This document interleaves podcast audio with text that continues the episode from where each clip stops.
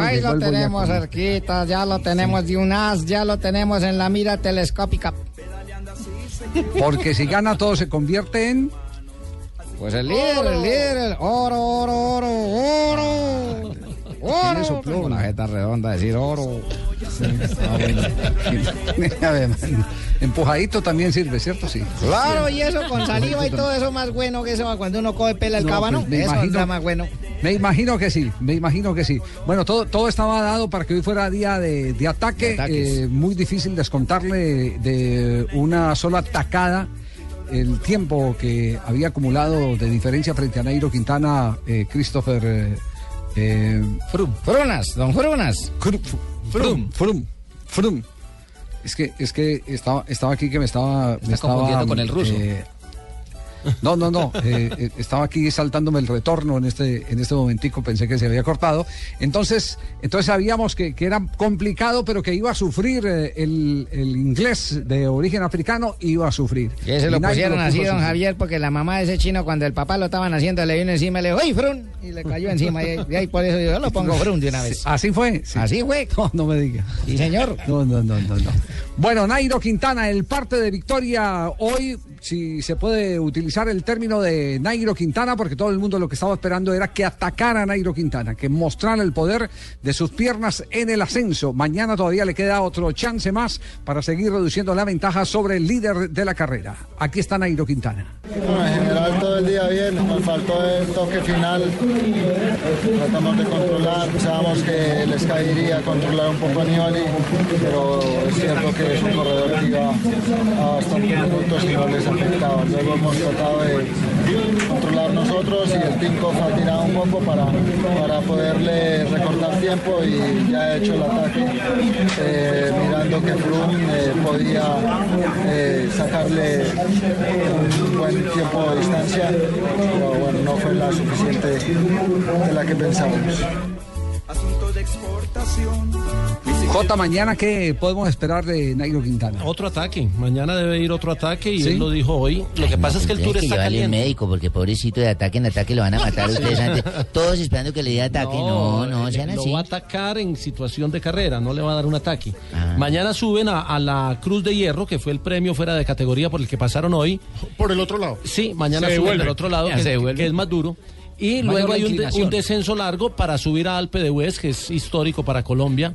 El recuerdo de Lucho Herrera subiendo a Alpe de Hues en el 84. Y por qué no, la, la imagen de Nairo mañana puede ser también consagrándose ahí. Es mucha la diferencia, pero el tour está caliente, Pino. Muchos, muchos oyentes nos escriben a nuestra cuenta arroba deportivo blue sí. preguntando por qué se esperó hoy tanto para el ataque, por qué no se atacó antes. Ay, John, lástima, no Faltando- escribí, yo iba a preguntar lo mismo, mijo. Faltando Por- 5 kilómetros. Pues claro, se- se atacó, atacó muy cerca la meta. Eh, la gente pensó que iba a atacar. Yo también No, creí que lo iban a yo atacar en el, en el de fuera de categoría, No, pero yo digo que necesitaba, no, yo digo que necesitaba más eh, tiempo de desgaste eh, para Froome. Eh, Sí. Es decir, eh, antes, antes hubiera, hubiera sido mucho más complicado. Y el fíjese que él ataca cuando ya se queda sin el último gregario Froome. Si, si uno mira Estamos Javier, hablando- la- la- si uno mira la etapa, el que atacó atrás, el que atacó en el premio de fuera de categoría fue Nibali. Exacto. Y, y solamente le sacó 1.14 a Christopher Froome. Entonces hizo un esfuerzo muy Imagínese. grande para sacarle 1.14, mientras que Nairo hizo Que un lo esfuerzo puede pagar corto y le sacó mañana. 30. Y mañana no, podría el, ser. El tema, el, te- el tema es de inteligencia, de estrategia. eh, es muy fácil decir, ¿y por qué no atacó antes? Claro. Eh, pero si usted empieza a revisar la composición de la carrera, primero se va a encontrar con que eh, Frun tenía gregario todavía, que no eh, llegaba, cuando ataca, por ejemplo, Nibali, no, no tenía eh, eh, otra alternativa que hacerlo para pescar en río revuelto con la eh, desventaja para el mismo Nibali que, en- que en cualquier momento, porque hubo otro descenso antes de que llegara en la cuesta final, exactamente lo podrían, lo podrían casar. Y estuvo Nairo a poquito de casarlo. Lo más importante es que Nairo insiste en que está bien y Está cuando bien. él habla de que su cabeza está conectada con las piernas es porque todavía hay leña para dar. Bueno, y, y hay un tema rápido que es el, el tema de, de- Nairo, Nairo. Había un ritmo bastante alto, alto. Eh, hemos puesto eh, compañero de equipo a, a- poner un buen ritmo eh, para debilitar a los rivales. Y luego ha controlado un poco el tink-off. Era un ritmo bastante alto para atacar desde tan lejos. Y, agradece mucho eh, esta aclaración el público sobre el por qué iba Nairo Quintana. Si iba a sacarle eh, la ventaja que evidentemente le sacó, eh, que se pudo haber quedado corta frente al poder de Nairo, o si iba por el primero, que, era, que era. La referencia cuál era. Yo creo que la respuesta lógica, la del mismo Nairo. No, no, no he pensado, pensaba que era un poco lejos. Queríamos que el Sky también eh, controlara un poco y bueno, era un corredor que no le interesaba. Luego hemos controlado nosotros y nada, eh, la idea principal era atacar a, a eh, donde lo he hecho hoy. He hecho el ataque y he sacado algo de tiempo. No era tiempo suficiente para lo que necesitábamos recortar. Bueno, ahí tiene Nairo Quintana presentando el balance de su carrera, de lo que pasó en el día de hoy y mañana entonces a esperar que siga manteniendo esa fortaleza que ha mostrado en la última semana del Tour. Hay un hecho coincidente, Jota, usted que ha estado tan pendiente, tan estudioso con el tema de carrera.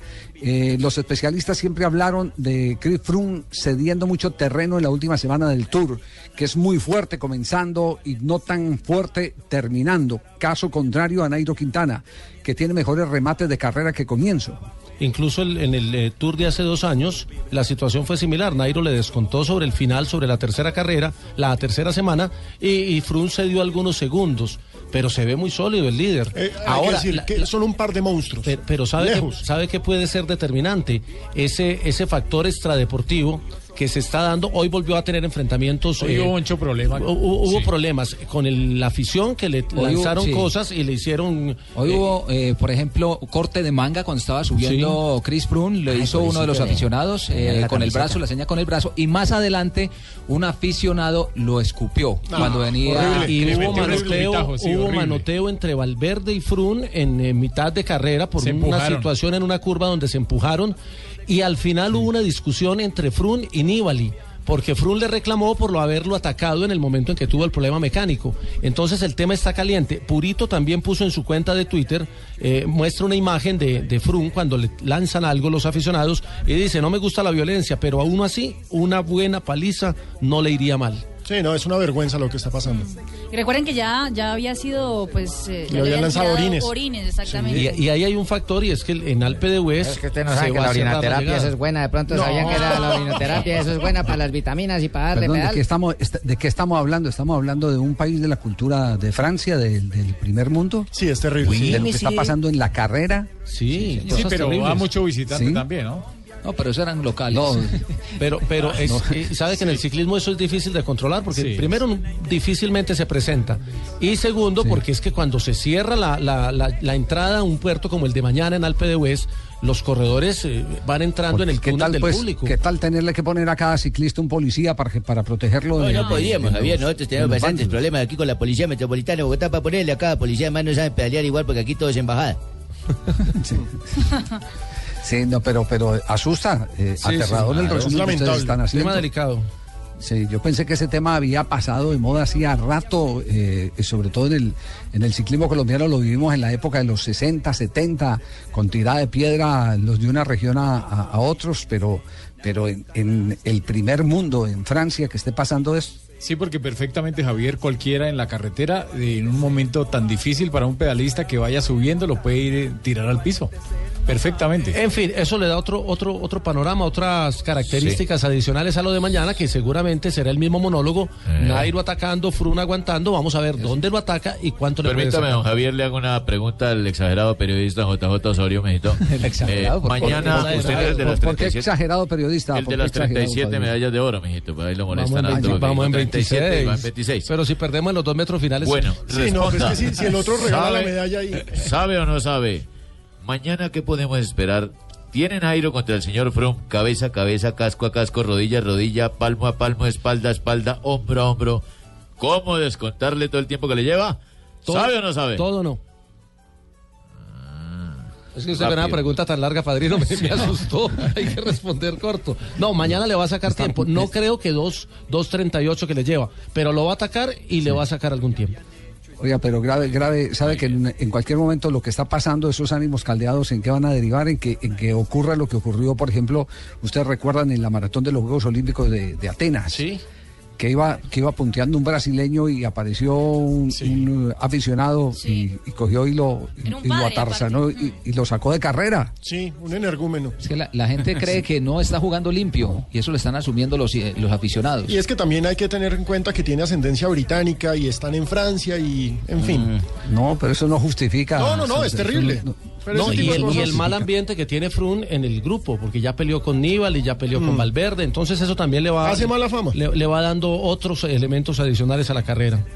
Sí, pero usted cree que eso no es, eh, que no es, no es normal. Lo que pasa es que Frun eh, Desde que yo conozco la historia del ciclismo, desde el año de 1970, siempre ha habido ese tipo de, de, de fricción. rivalidades, sí, ha habido Sí, muchos claro. No, es que las rivalidades. hay en todos los deportes. eso. Sí, pero hay que, Sí, ser- hay pero, que tener pero en el limpio. ciclismo. En el ciclismo hay quienes abren los codos, eh, quienes son los que gritan, los que tratan de mandar en el, en el lote, los que amilanan a los demás. Sí, hace Por eso se necesita mucho carácter, se necesita mucho carácter para poder a- aguantar lo eh, eh, extraciclístico y lo ciclístico, que son los ataques. Vamos a ver mañana. O sea, el, el tema es que se reduce a 110 kilómetros, que, so- que es la etapa de mañana, que además es muy corta. Y dos premios fuera de categoría en la misma etapa, que es la única etapa que tiene dos, ¿Y dos fuera de categoría. quedan, don Javier? Suben, bajan y suben. Así es la etapa de mañana. Y, y queda la del domingo, que es obviamente el paseo de la victoria en, el, en los Campos Elíseos. ¿Ya acabé? Sí, ese ya es de trámite. Exactamente. Sí, y esa ya es atención que, que Quintana está, está en la portada del diario francés L'Equipe. Y dice, Quintana atacó y consiguió sacarle tiempo a Chris Froome. Y pone una pregunta, ¿sería muy tarde para ganar la carrera? Y lo dejan en pregunta. Pero ya hay que esperar. Yo, yo ahí cuando el padrino pregunta, yo creo que le saca tiempo. Ojalá le saque 2.50, 3 minutos. Padrino, no le vuelva a hacer preguntas que el muchacho se pone nervioso. Sobre todo tan larga, mijita, porque casi no responde. Dijo todo, ¿no? Sí, sí, sí. Muy sí, se corto pone, se pone nervioso. Largo de Bueno, nos cuerpo, vamos- corta respuesta. Claro, nos vamos al primer corte comercial. Estamos originando también aquí desde San Petersburgo, donde mañana habrá el sorteo para saber cuáles son los rivales de la selección Colombia arrancando la eliminatoria suramericana. Recordemos que las últimas eliminatorias siempre tenían el mismo calendario. Arrancábamos con la selección de Brasil como primer rival, va- viajábamos a, a La Paz y después eh, en las fechas finales cerrábamos con Paraguay y eh, el tongo entre uruguayos y argentinos eh, hacían todo lo posible si estábamos vivos para sacarnos del mundial. Ya ese San Benito nos lo quitamos de encima o, o esperamos. Porque qué tal que de pronto otra vez nos toque Argentina, Uruguay, igual. No, no, no, que repitan el sorteo. Aquí viendo, aquí viendo el formato del sorteo, el calendario, empie- empieza Colombia con un equipo, todavía no se sabe cuál es, y cerraría con el mismo equipo que empezó. Bueno, pero de eso estaremos hablando porque nos vamos al primer corte comercial. Estamos en Blog Deportivo, el programa más escuchado hasta ahora en Colombia.